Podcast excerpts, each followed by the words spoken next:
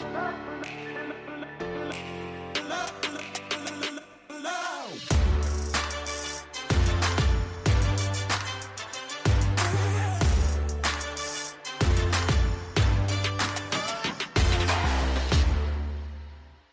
Herzlich willkommen zum Podcast Arbeitsphilosophen, die Zukunft der Arbeit.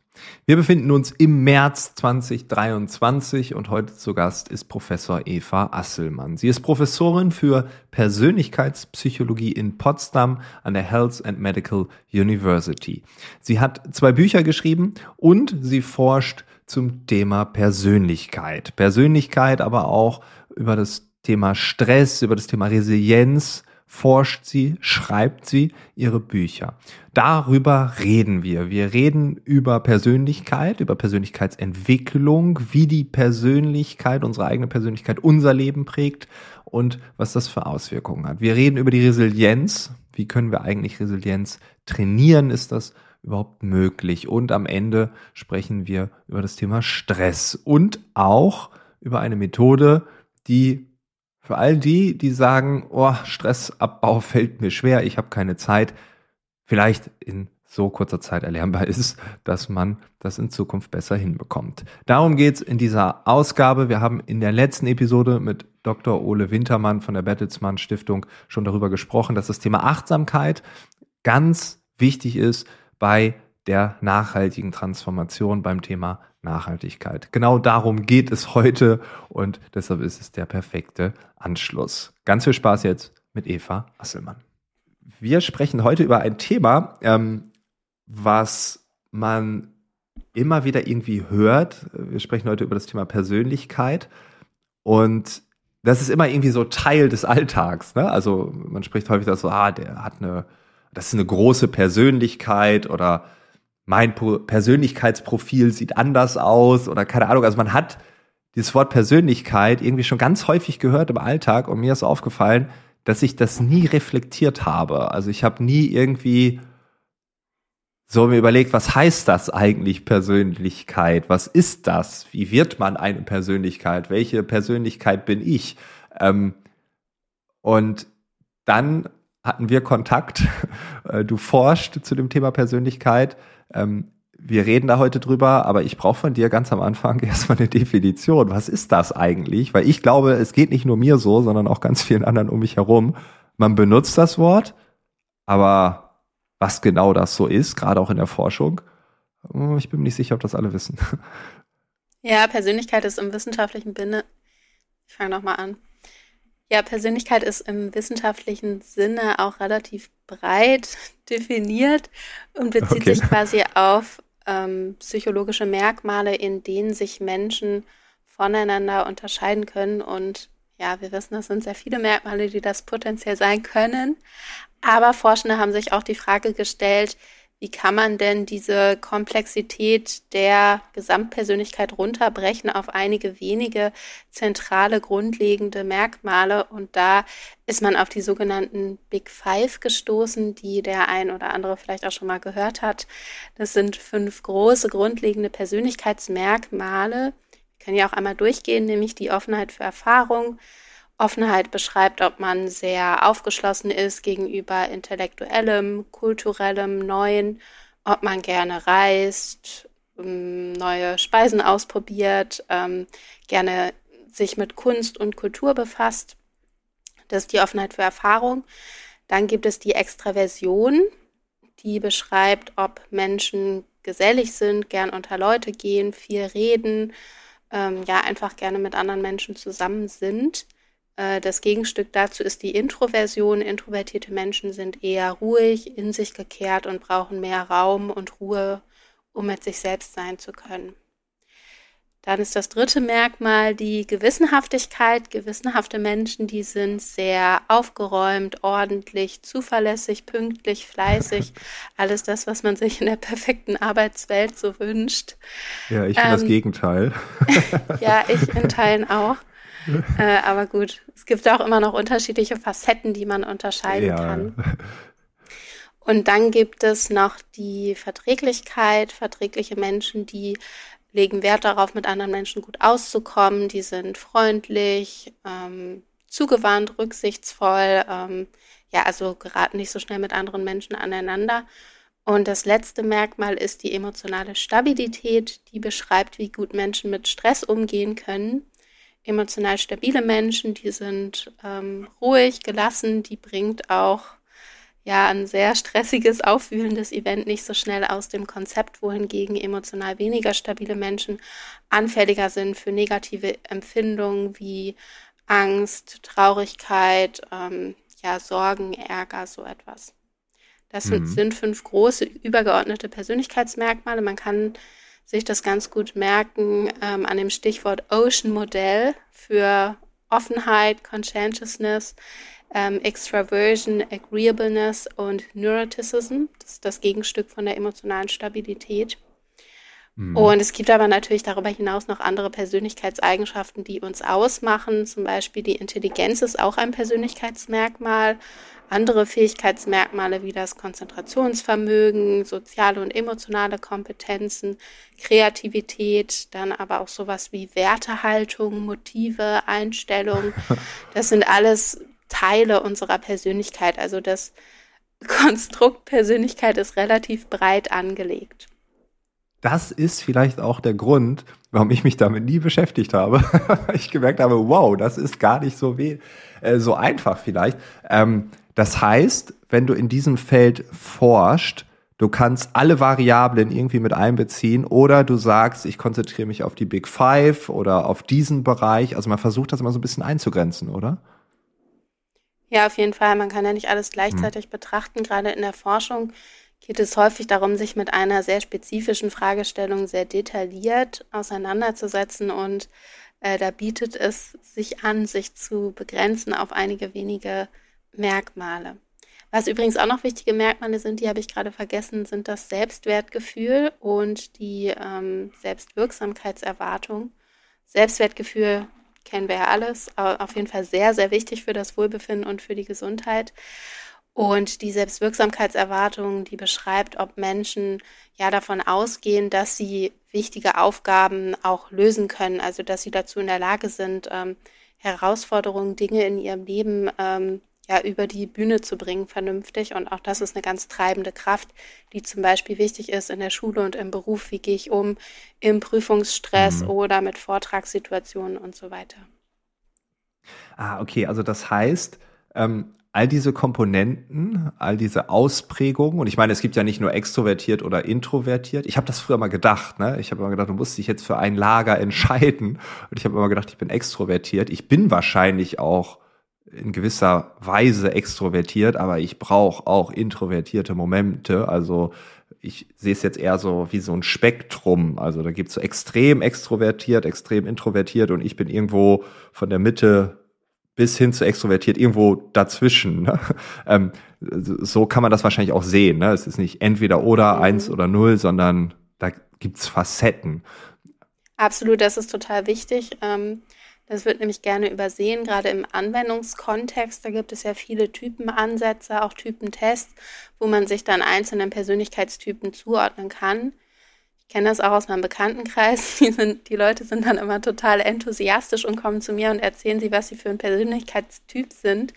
In der Wissenschaft sind diese Typenansätze aber nicht so gern gesehen, weil wir einfach davon ausgehen, dass es sehr viele Merkmale gibt, die dimensionaler Natur sind, sprich man kann da sehr hohe, aber auch sehr geringe Ausprägungen ähm, drauf haben.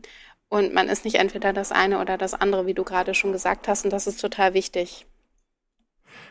Okay, zwei Fragen. Die erste Frage, Persönlichkeit ähm, ist dann ja auch nicht in Stein gemeißelt, sondern wenn ich jetzt heute diesen Typentest mache und vielleicht passiert etwas in meinem Leben und dann kann sich ja wahrscheinlich auch was verändern. Auf der anderen Seite ist Persönlichkeit vielleicht aber ja auch schon in gewisser Weise angeboren.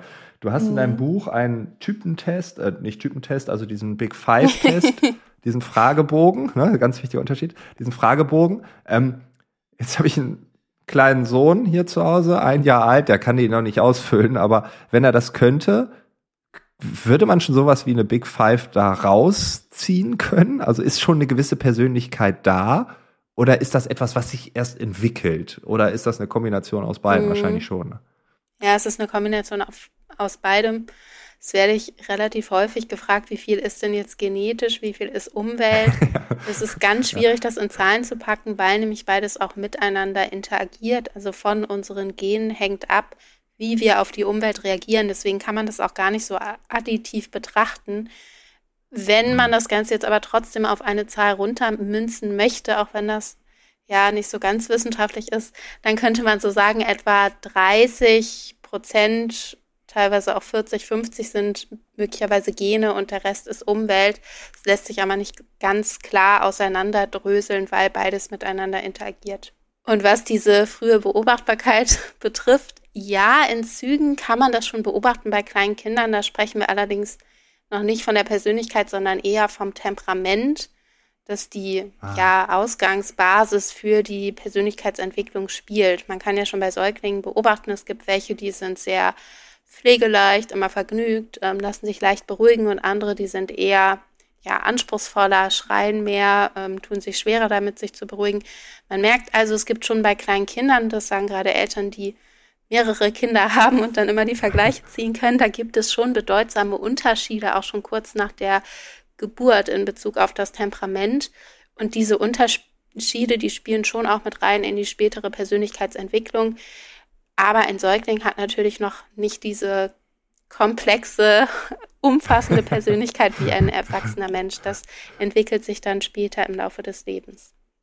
Ja, aber ich finde es extrem spannend zu sehen, also wenn 30 Prozent schon irgendwie gesetzt sind, ne, also sagen wir einfach mal so vereinfacht, ähm, dann hat man ja unterschiedliche Startpunkte. Jetzt nehmen wir mal diese Extreme, also ein extrem introvertiertes, ein extrem introvertiertes Kind wird ja vielleicht weniger Erfahrungen in bestimmten neuen Themen sammeln wie ein Kind, was extrem extrovertiert ist. Ähm, und anhand dessen hat man ja schon völlig andere Erfahrungen. Also das eine Kind probiert viel mehr aus, das andere spielt lieber zu Hause, ist gern allein, Hausmaus-mäßig. Mhm. Ne? Ähm, das ist ja interessant, dass diese Startpunkte dann auch völlig unterschiedlich sind und logischerweise dann ja ähm, die Erfahrungen auch ganz andere sind. Also Total. So ja, da gibt es auch ja. interessante Forschung zu, dass unsere Persönlichkeit mit beeinflusst, welche Lebensereignisse wir im Laufe des Lebens erleben. Viele Menschen denken ja ad hoc, dass Lebensereignisse eher sowas sind, was über uns kommt und wir müssen dann reagieren, aber haben da wenig in der Hand, was uns widerfährt. Das stimmt so aber nicht. Ähm, ja, weil wir durch unsere gewohnheitsmäßige Art, wie wir uns verhalten, wie wir denken, wie wir fühlen im Alltag, auch mit beeinflussen, was uns eigentlich passiert und was nicht. Und natürlich startet das schon in der frühen Kindheit. Und was, was meinst du mit Lebensereignisse? Also hast du da Beispiele? Zum Beispiel ähm, sowas wie, wie hoch ist die Wahrscheinlichkeit, dass ich heiraten werde oder dass ich mich ah, von okay. äh, einem Partner trenne oder auch scheiden lasse oder auch, okay. dass ich jetzt den ja. Job wechsle oder dass ich arbeitslos werde. Natürlich spielen da auch ähm, ja, schicksalhafte Faktoren mit eine Rolle und es gibt auch Ereignisse, wo das, wo jetzt die Persönlichkeit weniger relevant ist, zum Beispiel eine schwere plötzliche Erkrankung oder ein Unfall. Da ist jetzt die Persönlichkeit weniger relevant, aber viele Dinge, die uns so passieren im Alltag, ähm, ja, da tragen wir schon auch mit dazu bei, ob das jetzt passiert oder nicht. Ach ja, also völlig logisch. Ich habe jetzt gerade das erste Blatt hier von diesem Big Five Fragebogen vor mir liegen und jetzt nehmen wir mal an, die Wahrscheinlichkeit für Scheidung und man hat halt die maximale Punktzahl bei Offenheit für neue Erfahrungen. das ist schon relativ. Äh, ja, okay, das kann man ableiten. Ne? Das, ah, okay, interessant. Ja, okay, das ist wirklich wow. Ja, hätte ich nicht gedacht. Das heißt, ähm, man kann schon so sagen, dass Persönlichkeit dann so richtig ausschlaggebend ist für das, was im Leben passiert. Ähm, wow, das, äh, also ich hätte diesen, dieses, ja, okay. Ähm, genau, und, und gleichzeitig andersrum prägt uns die Umwelt und wir sehen, das wird dann sehr komplex, weil beides so miteinander verwoben ist und das ist dann auch ganz schwierig, ja. auch in der Forschung diese, ja, diese beiden Effekte auseinander zu dröseln, weil beides sich immer wechselseitig beeinflusst. Ja, ja, und dann kommen diese Lebensereignisse, und das ist ja auch Teil deines, deines Buches, ähm, und daran wachsen wir ja. Ne? Also ich habe es bei mir gemerkt, ich habe ja gerade schon gesagt, einen kleinen Sohn, ich bin Vater geworden. Ähm, und da hat sich bei mir schon eine Menge entwickelt, würde ich sagen. Also ich bin jetzt ein anderer Frank wie vor 18 Monaten. Ne? Das war einfach ein anderer Typ. Das, da, und ich bin ja jetzt nicht als Mensch fundamental jemand anderes, aber ich würde sagen, dass meine Persönlichkeit, ohne dass ich es vorher so definieren konnte, ähm, die ist daran gewachsen. Was würdest du sagen, hat sich da verändert? Ja, alles. also, äh, ich kann das jetzt, nee, also ich, wenn ich alles sage, ich meine wirklich alles, ne? Also Dinge, die mir wichtig sind, Dinge, die mir völlig egal geworden sind, ähm, Gewissenhaftigkeit, äh, dann aber auch sowas wie Vertrauen, ähm, Optimismus. Ich habe einen ganz anderen Blick auf politische Themen. Ich habe einen ganz anderen Blick auf strukturelle Sachen um mich herum. Ähm, also ich würde sagen, alle Bereiche in meinem Leben, also vom, vom Privatleben bis hin zum Business, bis hin zur Familie, ausgeklammert mhm. meine Frau und mein Kind, also auch drumherum, ne, Brüder oder Eltern. Ne? Also da hat sich alles äh, verändert. Ja, spannend, weil das ist ein Befund unserer Forschung, dass sich die Persönlichkeit erstaunlich wenig verändert bei der Geburt eines Kindes, was ja sehr kontraintuitiv ist, weil die allermeisten Eltern die empfinden das so wie du, dass sich das Leben auf den Kopf stellt und sich da durchaus sehr viel tut. Ähm, die Forschung zeichnet da interessanterweise eher ein anderes Bild, dass die Geburt eines Kindes nicht so ausschlaggebend ist, sondern dass es eher berufliche Erfahrungen sind, die einen besonders stark prägen. Okay, und das also, hängt wahrscheinlich, ja. also wir haben uns natürlich auch die Frage gestellt, warum ist das denn so, weil es einfach kontraintuitiv ist für die meisten Menschen. Und es könnte damit zusammenhängen, dass wir im beruflichen viel stärker mit so normativen Erwartungen konfrontiert sind. Da ist in der Regel sehr klar, was man von mir erwartet, welche Aufgaben ich wie erfüllen soll, wie der Verhaltenskodex ist ähm, im Kontakt mit Kunden, Klientinnen und so weiter. Und wenn ich davon abweiche und mich bei der Arbeit daneben benehme, dann ist da in der Regel ein Vorgesetzter oder eine Vorgesetzte, die mir das auch feedbacken und mir sagen, was ich konkret anders machen sollte. Und im Privaten haben wir diese Feedback-Schleifen, diese klaren Rollenerwartungen weniger. Wir haben möglicherweise alle eine Vorstellung davon, wie man sich zu verhalten hat als Vater oder Mutter, aber es sind mitunter sehr subjektive Empfindungen und wenn wir davon abweichen, dann ist da auch selten jemand, der daneben steht und uns sagt, wie wir es konkret anders machen sollten. Und das könnte zumindest okay. teilweise erklären, warum wir ja in der Forschung mit sehr großen quantitativen Daten eindeutigere Veränderungen finden, auch im Schnitt, ähm, als also bei beruflichen Ereignissen im Vergleich zu privaten. Also das schockt mich gerade, weil, also das heißt, nochmal kurz zusammengefasst, also mein subjektives Empfinden, was mir sagt, boah, der Kleine hat alles verändert, ne? also auch in meiner, zumindest das, was ich als Persönlichkeit empfinde, ähm, ja, mag sein, da hat sich ein bisschen verändert, aber jetzt habe ich dem irgendwie nächste Woche einen Auftritt und ich kriege da ein richtig hartes Feedback, egal ob positiv oder negativ. Das dringt so richtig tief ein. Das kann mich mehr verändern. Ja, zumindest auf dieser messbaren, klaren okay. ähm, Ebene. Wir konnten zum Beispiel zeigen, dass Berufseinsteigende in den Jahren nach dem Berufseinstieg gewissenhafter und auch etwas verträglicher und extravertierter werden. Wahrscheinlich ja, weil sie im neuen Job gewissenhafter sein müssen und davor im als Studierende ja es noch nicht diese klaren Erwartungen gab. Sowas ja, kann okay. das erklären. Und bei der Geburt eines Kindes gibt es sehr, ja, teilweise auch unterschiedliche Entwicklungen. Wenn du ein Kind bekommst, dann musst du häufig äh, Abstriche machen im Beruflichen und kannst da nicht mehr ganz so perfektionistisch agieren, einfach weil du die Ressourcen dafür nicht mehr hast. Dafür bist du aber möglicherweise gewissenhafter gegenüber dem Kind und nimmst da deine Verantwortung äh, gewissenhafter war. Und ähm, ja, bei der Geburt eines Kindes gibt es teilweise auch gegensätzliche Veränderungen in einzelnen Lebensbereichen. Das könnte auch erklären, warum man da jetzt keine durchschnittlichen Veränderungen in der Persönlichkeit so stark feststellen kann, wie das bei beruflichen Erfahrungen der Fall ist.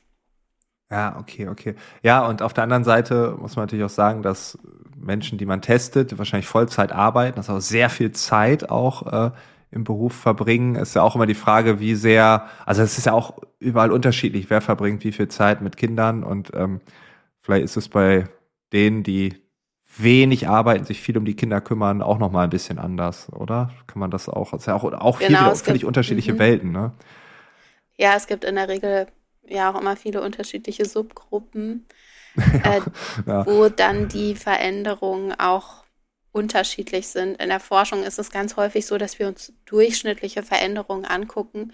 Das bedeutet, dass jetzt die Forschungsergebnisse nicht immer auf jeden Einzelfall zutreffen müssen. Es gibt bestimmt auch Berufseinsteigende, die danach weniger gewissenhaft sind. ähm, ja, also ja. es sind immer durchschnittliche Veränderungen, die sich auf sehr viele Menschen gleichzeitig beziehen und nicht immer den Einzelfall abbilden müssen. Okay, okay. Also das heißt, meine subjektive Wahrnehmung könnte auch stimmen.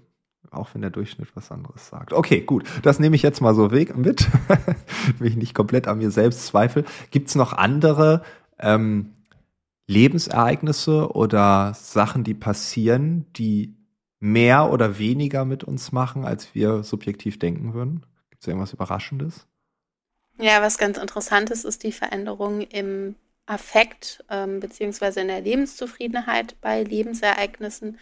Ähm, die Lebenszufriedenheit oder auch das subjektive Wohlbefinden, das ist auch ein Teil unserer Persönlichkeit und auch da haben wir uns mal angeschaut in ganz vielen unterschiedlichen Studien, wie sich das eigentlich verändert ähm, bei schweren Schicksalsschlägen, zum Beispiel beim Tod eines Angehörigen wie dem eigenen Kind, dem Partner oder der Partnerin, ähm, aber auch bei Trennungserfahrungen, zum Beispiel Scheidung oder Trennung von einem Partner, einer Partnerin, äh, positiven Ereignissen wie einer Heirat, Geburt eines Kindes und so weiter. Und da findet man erstaunlicherweise, dass es schon Veränderungen gibt im Wohlbefinden. Die sind besonders stark kurz vor und nach dem jeweiligen Ereignis.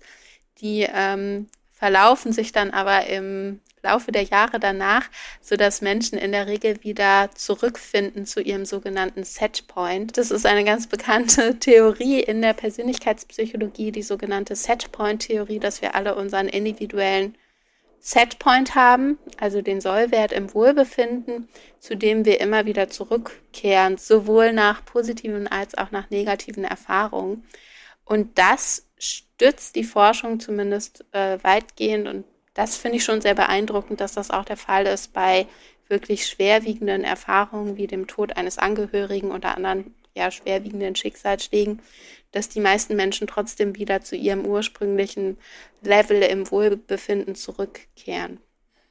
Und das heißt ja, also das beunruhigt mich überhaupt nicht, weil ich finde, das ist total schön zu sehen, ne, dass auch Trauerphasen auch vergehen und dass man auch wieder glücklich oder normales Wohlbefinden erreichen kann. Ähm, was ich interessant finde, ist, dass Menschen unterschiedlichste Set äh, Points haben ähm, und dann, also jetzt nehme ich mal auf so einer Skala, ich würde sagen, ich habe ein gutes Wohlbefinden, sag ich mal von 0 bis 100, das ist keine Ahnung, ich bin irgendwie 80 oder so. Und jetzt habe ich irgendwie einen Kumpel, der hat vielleicht nur 40. So, und da ist jetzt gerade keiner gestorben, hat sich nicht getrennt, nichts wirklich passiert. Das heißt, der wird nie auf 80 kommen können, also einfach weil es fix ist. Sagt niemals nie, aber die Wahrscheinlichkeit ist nicht ganz so hoch. Ähm, Krass. Darüber gibt die Theorie eigentlich gar nicht so viel Auskunft, sondern die zeigt eigentlich, dass es vor allen Dingen so große Ereignisse sind, die weniger Impact haben, als wir häufig meinen. Zum Beispiel Heirat oder ähm, ja, Geburt eines Kindes. Da gehen viele von uns davon aus, dass das so Ereignisse sind im Leben, die eine große Rolle spielen für unser Lebensglück. Und scheinbar sind es aber eher die kleinen Alltagserfahrungen, die unsere Lebenszufriedenheit, unser affektives Wohlbefinden auch nähren im Alltag. Und wenn jetzt jemand ein sehr geringes Wohlbefinden hat, ähm, kann man da schon dran arbeiten, kontinuierlich im Alltag, ähm, aber weniger durch größere Dinge. Also wenn jetzt sein Kumpel die Traumhochzeit feiert, dann wird sich dadurch wahrscheinlich sein Wohlbefinden langfristig nicht nachhaltig verändern, sondern es braucht eher Veränderungen in so habituellen Denkmustern, in Alltagsroutinen, ähm, wie gestalte ich mein Leben, welche Haltung habe ich zu Dingen, was kann ich denn im Alltag tun, damit es mir besser geht. Und wahrscheinlich sind es eher die vielen kleinen Dinge im Alltag, die einen Einfluss darauf haben, wie es uns geht und weniger diese großen, schicksalhaften Glücksbringer, äh, denen wir eine unheimliche Bede Bedeutung häufig beimessen. Ja, ja, okay, das äh, ja, ja, und Kinder auch. Ich meine, ja, es mag zwar, ist schön, aber gleichzeitig schläft man halt deutlich weniger. Oder, oder, ne? Also es ist ja auch immer plus, minus und ja, okay, das, das, das äh, mhm. mag stimmen. Auch das haben wir uns angeschaut, dass ähm, tatsächlich das Glückslevel ähm, total krass ansteigt im ersten Jahr nach der Geburt, gerade bei Müttern, bei Vätern auch, aber nicht ganz so stark. Ähm, dass aber diese positiven Veränderungen sich auch wieder abschwächen in den Jahren danach. Und langfristig ist es so, dass Menschen mit Kindern etwas zufriedener sind mit ihrem Leben. Das ist nur ein recht kleiner Effekt, gleichzeitig aber auch häufiger verärgert im Alltag, Wahrscheinlich, weil so ein Familienalltag mit Kind natürlich auch mit Stress einhergeht. Und da gibt es dann viele Ereignisse, wo man einfach verärgert und gestresst ist und sich über irgendwelche Dinge aufregt. Also es ist häufig ein äh, doppelseitiges Schwert. Das könnten wir auch zeigen bei dem Aufstieg in eine Führungsposition. Auch da ja, haben wir gefunden, ja. dass die Lebenszufriedenheit, aber auch der Ärger ansteigen weil es ja auf der einen Seite etwas sehr Schönes ist, aufzusteigen in eine höhere Position. Man hat ein höheres Einkommen, mehr Status, mehr Einfluss und so weiter und so fort. Gleichzeitig aber auch mehr Stress, mehr Verantwortung, mehr Arbeit und so weiter. Und für das Wohlbefinden hat das teilweise gegensätzliche Effekte. Ja, okay, also Yin und Yang äh, sind hier immer allgegenwärtig. Und gleichzeitig, also ich finde es schön, dass du sagst, wenn man äh, diese kleinen Alltagsdinge anpackt, dann kann man trotzdem was erreichen. Ne? Also wir haben eine Persönlichkeit, ähm, das ist das eine, und trotzdem können wir daran arbeiten. Das ist ja etwas, ähm, was unter diesem Hashtag Persönlichkeitsentwicklung von vielen Trainern, Coaches, whatever, mhm. ähm, auch in den letzten Jahren sehr breit äh, ausgespielt wurde. Ähm, glaubst du dann auch an sowas? Wahrscheinlich schon, ne? Äh, an die Tatsache, dass man an sich arbeiten kann, ja an die einzelnen Programme, die kommerziell so an den Mann gebracht werden oder an die Frau. Jein, es kommt immer ein bisschen drauf an. Erstaunlicherweise okay. gibt es noch gar nicht so viel Forschung ähm, zu Interventionen in der Persönlichkeitspsychologie, inwiefern die jetzt wirklich mittel- oder langfristig die Persönlichkeit auch verändern können. Da gibt es jetzt schon erste Forschungsprojekte, wo auch die Ergebnisse ganz vielversprechend sind, dass man bestimmte Eigenschaften verändern kann, wenn man da bewusst an sich arbeitet, zum Beispiel mit bestimmten Apps oder so immer wieder ja, Challenges durchführt. Aber es gibt erstaunlicherweise noch wenige Langzeitstudien, die jetzt wirklich nachweisen konnten oder überhaupt überprüft haben, ob solche Interventionen, solche Methoden dann auch zu einer nachhaltigen, anhaltenden Persönlichkeits Veränderungen über die Zeit führen, da wissen wir erstaunlich wenig bislang noch drüber. Aber prinzipiell bin ich da schon sehr optimistisch, dass die Forschung sich da weiterentwickeln wird. Ähm, ich bin da auch selbst aktiv in dem Bereich, finde das ein total spannendes Feld. Ähm, was kann man denn tun, um sich selbst zu verändern? Da muss man aber so ein bisschen aufpassen immer, dass man nicht zu sehr abrutscht in diese Selbstoptimierungs- ähm, Falle, ja. dass man versucht, so einem ganz bestimmten Persönlichkeitsideal zu entsprechen. Da bin ich immer so ein bisschen skeptisch, ähm, weil ich das sehr wichtig finde, dass wir unsere Individualität und auch die Vielfalt gesamtgesellschaftlich ähm, schätzen. Denn ich denke, das bringt uns als äh, Gesellschaft sehr voran, dass wir Menschen alle unterschiedlich sind und dass wir nicht alle diese vermeintliche Idealpersönlichkeit ähm, haben, von der wir meinen, dass sie jetzt besonders erstrebenswert sei. Ja, ja, ich äh, stimme dir da voll zu. Ich glaube, ich war öfter schon mal in dieser Situation, wo ich dachte, ha, ich muss doch Folgendes auch können und entwickeln und so. Und dann habe ich einfach gemerkt, naja, es ist irgendwie viel weniger stressig, wenn ich es einfach akzeptiere, dass ich so bin, anstatt da irgendwie jemand sein zu wollen oder nur weil ich gehört habe, das besser oder was auch immer. Manche Sachen funktionieren halt nicht so. Ähm, und immer wieder, das höre ich gerade, ist das Wort Stress hier auch gefallen. Ne? Und ähm, das ist ja auch ein Thema, was gerade mega präsent ist, würde ich sagen. Ähm, ich lese öfter mal äh, das Wort Burnout-Epidemie, Stress-Epidemie, wie auch immer. Ähm, Stress ist ja erstmal weder gut noch schlecht, ne? Also es gibt ja guten Stress mhm. und ne, das, das, haben wir ja auch diesen, diesem Podcast schon oft behandelt, glaube ich. Ähm, aber es gibt um mich herum, das ist eine Beobachtung, und das ist gerade ja auch schon gesagt, äh, eine Dimension, ähm, Menschen, die unterschiedliche Stresstoleranzen haben. Ja, und wenn ich jetzt, jetzt beispielsweise, ich habe einen Kumpel, ne, der ist relativ schnell gestresst, ich bin weniger schnell gestresst oder andersrum, dann könnte ich dann zu dem sagen, ey, es ist okay, weil es ist bei dir so angeboren oder deine Persönlichkeit ist halt eher ein bisschen äh, stressempfindlicher. Ähm, und sitzt das dann oft dann einfach so fest oder kann man auch da sich entwickeln? Wahrscheinlich äh, ist das auch. Hm.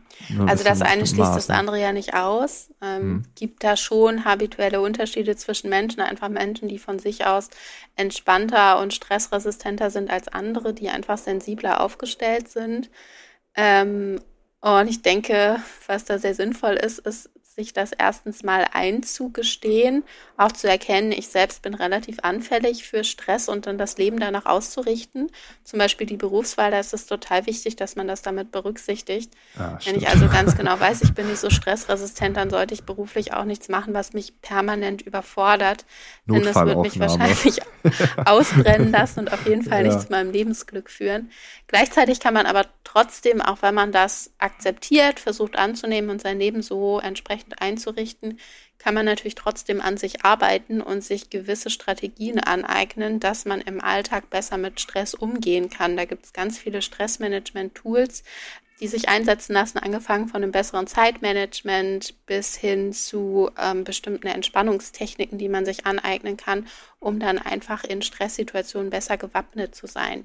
Also Akzeptanz ist in der Regel der erste wichtige Schritt, ähm, zu erkennen, wie bin ich eigentlich aufgestellt und das auch erstmal so anzunehmen, anstatt sich selbst äh, zu verteufeln, zu verleugnen, wie auch immer. Trotzdem kann man im nächsten Schritt überlegen, wie kann ich dann mit gewissen Situationen besser umgehen, wie kann ich mir gewisse Strategien und Kompetenzen aneignen, um mich da selbst weiterzuentwickeln mit dem Ziel, dass es mir im Alltag besser geht. Und ähm, ja, das ist wunderbar möglich. Ist das auch dieser Begriff Resilienz, äh, also der das alles irgendwie so subsumiert? Ja, das spielt da schon mit einer Rolle. Resilienz ähm, hat so den Ausgangspunkt bei dieser Frage, beziehungsweise der Beobachtung, dass es Menschen gibt, die trotz, ja, schrecklich, äh, ich fange da nochmal an, äh, die Resilienz hat ihren Ausgangspunkt bei der Beobachtung, dass es Menschen gibt, die trotz furchtbarer Erfahrungen im Leben, wiederkehrender Schicksalsschläge und so weiter es schaffen, robust, gesund, glücklich zu bleiben. Ähm, ja, und das ist sehr eindrücklich, kennt, glaube ich, mhm. jeder so aus dem privaten Personen, ja. wo man sich so denkt, Mensch, das sind wahnsinnige Stehaufmenschen, wie machen die das eigentlich?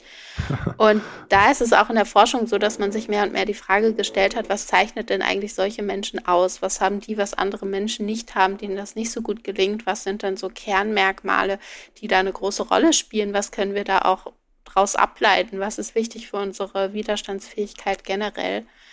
Und da weiß man mittlerweile, dass dieses Phänomen unheimlich komplex ist. Das ist nicht einfach ein Resilienzmerkmal, was jemand hat oder nicht hat, sondern es sind immer ganz viele Faktoren, die mit reinspielen in einzelne Situationen, ob ich da jetzt resilient bin oder weniger resilient, sodass wir heute Resilienz eher ansehen als einen ja, dynamischen Prozess, der sich auch wandeln kann mit der Zeit und weniger als ein einzelnes ähm, Persönlichkeitsmerkmal, das statisch ist. Okay, also, okay, okay. Das äh, wäre nämlich die nächste Frage gewesen, ob es Teil der, ja, okay, also, ähm, ja. ja. es ist schon Teil der Persönlichkeit, ja. aber es gibt jetzt nicht das eine Resilienzmerkmal, was jemand hat, sondern verschiedene Persönlichkeitsmerkmale spielen damit rein, ob ich resilient bin in gewissen Situationen oder nicht. Das kann man auch gar nicht so pauschalisieren. Es kann ja sein, dass jemand ähm, recht gut umgeht mit ähm, beruflichen Rückschlägen, dafür aber mit privaten Herausforderungen stimmt, weniger kann umgehen auch, kann. Ja. Dann gibt es Menschen, die sind vor allen Dingen anfällig für Angst oder für Depressionen und andere Menschen, die neigen eher dazu, in schwierigen Situationen zum Alkohol zu greifen oder so. Es kommt immer sehr stark darauf an, auf welche gesundheitlichen Indikatoren wir eigentlich betrachten. Ja, ja, okay, also auch wieder komplex, aber aufgrund dieser Resilienzdebatte gibt es jetzt nicht bald den äh, Big Six Fragebogen, weil man sagt, ah, das ist eine Komponente mehr, sondern es spielt alles zusammen. Okay, das ähm, habe ich verstanden. Das Thema Stress ähm, ist ein Thema, welches du in einem neuen Buch, ähm, also bearbeitest, sagen wir mal so. Und ich habe mir bisher nur das Cover angucken können, aber da steht drauf, raus aus der Stressfalle in 20 Sekunden. Eine wissenschaftlich erprobte Entspannungstechnik. Und ich habe das gelesen und dachte so, 20 Sekunden finde ich schon arg kurz. ähm, vielleicht kannst du mir und uns erzählen, wie man es schaffen kann, überhaupt in 20 Sekunden zu entspannen. Ja, klingt erstmal sehr reißerisch und dubios. ja. Tatsächlich ist das eine Technik, die ähm, schon recht etabliert ist in der Psychotherapie und wo man, also es ist eine Entspannungstechnik, äh, die baut auf auf der angewandten Entspannung, wo man ausgehend von der progressiven Muskelentspannung, die vielleicht der eine oder andere kennt, ja, er ja. lernt sich im, in immer kürzeren Zeitspannen zu entspannen, bis man für diesen Entspannungsimpuls nur noch einige Sekunden braucht. Und diese Entspannung nicht nur zu erzeugen in entspannten Situationen, wenn ich also zu Hause ganz gemütlich auf meinem Sessel sitze, sondern direkt in Stresssituationen selbst im Alltag. Sobald ich merke, die ersten Stress- und Anspannungssymptome, die kommen jetzt in mir hoch und ich merke, wie ich langsam in Stress gerate. Okay. Und das ist eine Fertigkeit, die ähm, man sich systematisch aneignen kann. Das ist tatsächlich möglich, sich innerhalb von Sekunden zu entspannen. Dafür muss man aber eine Weile üben. Ähm, es ist so ein Trainingsprogramm von unterschiedlichen Entspannungsschritten, die dann alle aufeinander aufbauen, so dass man diese Fertigkeit, wenn man das Programm durchlaufen hat, beherrscht und sich dann tatsächlich innerhalb von Sekunden direkt im Alltagsstress entspannen kann. Und es gibt auch wissenschaftliche Studien dazu, inwiefern die Technik wirkt, ähm, überwiegend bei PatientInnen mit psychosomatischen Beschwerden wie Kopfschmerzen, Rückenschmerzen, ähm, Schmerzsymptomen allgemein und bei Personen mit bestimmten mentalen ähm, Erkrankungen wie Depressionen, Angststörungen und so weiter. Da gibt es recht gute Effekte, dass die Technik auf jeden Fall vorhandene Symptome reduzieren kann. Und wir haben kürzlich noch eine weitere Studie durchgeführt, wo wir getestet haben, inwiefern das Tool auch Menschen hilft, die jetzt keine bestimmte körperliche oder mentale Erkrankung haben, die aber im Alltag auf jeden Fall schon belastet sind, gestresst, die schon erhöhte Symptome haben, meinetwegen von ähm, Niedergeschlagenheit, von Angst und da konnten wir zeigen, dass die Technik da ebenfalls wirksam ist, um vorhandene Symptome zu reduzieren und auch um die mentale Gesundheit nachhaltig, also über das Training hinausgehend, auch in den Monaten danach noch zu stärken. Also das heißt, immer wenn ich merke, ich bin so ein bisschen gestresst, dann mache ich eine 20-sekündige progressive Muskelentspannung. Also, ne, also jetzt mal so ich weiß ja nicht, wie es dann im Endeffekt aussieht, aber ähm, immer dann, wenn ich was merke, müsste ich dann diese 20 Sekunden machen. Genau, du lernst quasi ähm, schrittweise, dass du dich wirklich innerhalb von einigen Sekunden intensiv runterbringen kannst, sodass du körperlich in einen Zustand der tiefen Entspannung kommst. Und du lernst auch in dem Programm einmal zu erkennen, wann bin ich denn eigentlich angespannt und gestresst, weil ja, häufig ja. fällt uns das gar nicht mehr auf im Alltag. Ja. Wir bemerken das erst, wenn wir schon komplett fertig sind. Das ist ganz wichtig, da die ersten Symptome ähm, erkennen zu können. Und du lernst dann diese, diese ja, Technik der tiefen Entspannung anzuwenden, direkt in dieser stressigen Alltagssituation und dich dann in der Anspannungssituation, wo du merkst, ah ja, die körperlichen Symptome, die steigen jetzt in mir hoch, da dich körperlich wieder runterzubringen, damit du eben nicht in diesen Teufelskreis aus Stress, aus Anspannung, aus allen möglichen anderen Symptomen hineingerätst, sondern es schaffst, dein Stresslevel relativ niedrig zu halten, ähm, ja, um im Alltag nicht auszubrennen. Und sieht ein potenzieller Gegenüber das? Also meinetwegen, ich bin mit meinem Chef im Meetingraum, der ja, da kannst du das Stuss. ja, okay, und ich sitze da vor nee, dir, nee. spann alles an, roter Kopf. das nee, nee, also an, die, ja, okay. ja, bei der progressiven Muskelentspannung, da geht man ja wirklich sukzessiv die einzelnen Muskelpartien durch, spannt die erst an und entspannt die dann wieder. Das ist sehr gut für AnfängerInnen, um diesen Unterschied zwischen der Anspannung und Entspannung zu erkennen. Mhm. Im Laufe des Trainings wird das aber abgekürzt, sodass man einzelne Gruppen dann gar nicht mehr anspannt, sondern direkt in diese Entspannung geht. Und das Ganze kann man auch so machen, dass das von außen nicht ersichtlich wird. Man kann es in sozialen Situationen machen, in der U-Bahn, im Meeting und so weiter. Also wirklich überall im Alltag ist das Ganze anwendbar. Und genau da brauchen wir ja die Technik, denn bei den allermeisten Entspannungstrainings ist es so, die sind total wirksam, die führen auch zu einer intensiven tiefen Entspannung, aber ja, wenn ich gerade äh, extremen Stress und Zeitdruck habe im Büro, dann kann ich es mir in der Regel nicht leisten, meine Isomatte zu zücken und mich da 20 Minuten hinzulegen und dann in aller Ruhe ähm, ja zu entspannen, sondern ich brauche da wirklich ein schnelles, gut anwendbares Tool, was ich im Alltag einsetzen kann, gerade in Stresssituationen, die ja auch häufig mit Zeitdruck einhergehen. Ja, genau. Das habe ich mir nämlich auch schon tausendmal gedacht, habe da mir was Tolles Neues entdeckt. Ähm, es braucht so viel Zeit und gerade jetzt habe ich irgendwie weniger Zeit, also äh, oder jeden Morgen erstmal eine Stunde meditieren. Ja, das ging, also das ging noch nie so wirklich und ich glaube, desto älter ich werde, desto weniger ist das möglich. Ähm, und deshalb sind ja Formen zwischendrin, ne, auch dann zu merken, okay, jetzt bräuchte ich das, aber jetzt eine Stunde irgendwo einschließen geht gerade nicht, weil ich bin hier in einem überfüllten ICE oder auf einer Konferenz oder in einem Büro oder was auch immer. Ähm, ja, das ist, äh, glaube ich, ja krass. Und wie, wie lang braucht man, um sowas zu lernen? Also vielleicht 20 Sekunden, vielleicht geht's ja auch in 30 oder 40, aber äh, muss man erstmal zwei Jahre üben oder geht das auch relativ schnell? Nee, das Training selbst dauert einige Wochen. Also okay, es okay. ist so angelegt, es gibt ähm, sieben Entspannungsschritte und da sollte man sich jeweils so eine Woche Zeit für nehmen, manchmal auch zwei, je nachdem, wie gut man vorankommt mit der Übung. Ähm, ja, so dass man, sagen wir mal, in zehn Wochen das Training auch abgeschlossen hat, sofern man da am Ball bleibt und da regelmäßig die Übungen durchführt. Und dann steht am Ende diese Fertigkeit, sich zu entspannen, ähm, wo dann auch kein weiterer Übungsaufwand mehr erforderlich ist. Ähnlich wie beim Radfahren oder Autofahren, das muss man ja auch am Anfang erstmal üben, ehe sich das Ganze verfestigt und automatisiert hat. Aber jetzt, wenn du einmal Auto fahren kannst, selbst wenn du da ein paar Jahre nicht im Auto gesessen hast, kannst du danach in der Regel wieder drauf losfahren. Ähm, und so ist es auch bei dieser Fertigkeit zur Entspannung. Also am Anfang sollte man sich die Zeit nehmen, um wirklich diese Übungsschritte dann auch durchzuführen. Denn nur so kann man das Ganze verinnerlichen und automatisieren. Wenn man das Ganze dann aber erst einmal beherrscht, dann ist kein weiterer Übungsaufwand mehr erforderlich. Ja, okay, cool. Ja, ich kenne es auch von Meditation. Also als ich anfing, das Thema Meditation zu erlernen, das war schon nicht so einfach, wenn man sich dann äh, das erste Mal auch ein paar Tage oder so einfach wegschließt, unter Anleitung auch und dann irgendwann ist ganz normal, ne? dann meditiert man einfach. Das ist dann gar nicht mehr so das große Ding.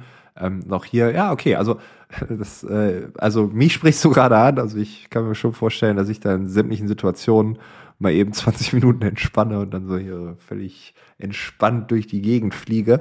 Ähm, ist gerade ein gutes Bild, was ich über mich selbst habe. Ich habe dann eher das Problem, die zehn Wochen wirklich gewissenhaft durchzuziehen. Wahrscheinlich, aber wir probieren das einfach mal aus. Ähm, Finde ich super interessant und ähm, ja, irgendwie zeigt's mir ähm, all das, was so um uns herum passiert. Ne? Also wir sind auf der einen Seite irgendwie, äh, wie du es ja schon gesagt hast, ne? wir als Person, als Persönlichkeit interagieren mit der Umwelt, da passiert so viel.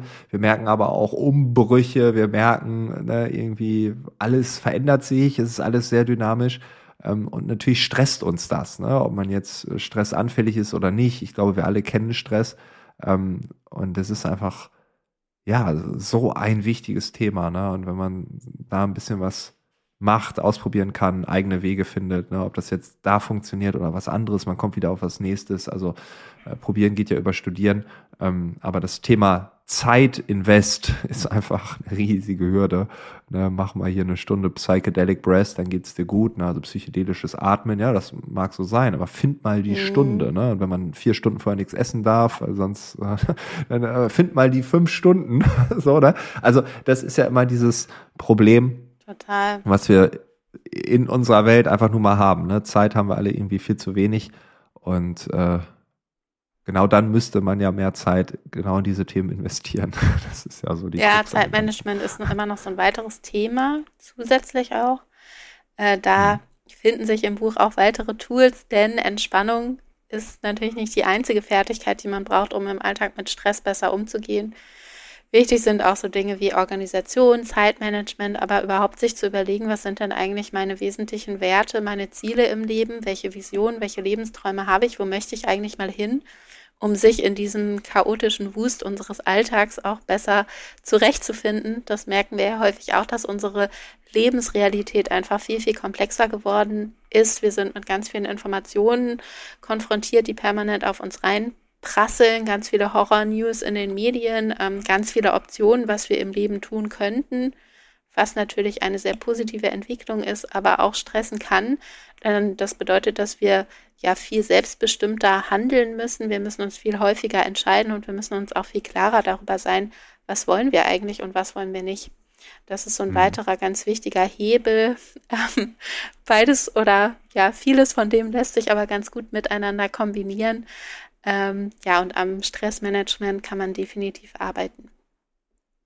Cool. Eva, vielen, vielen Dank für diesen wilden Ritt durch die Persönlichkeitsforschung zum Thema Stress, zum Thema Resilienz.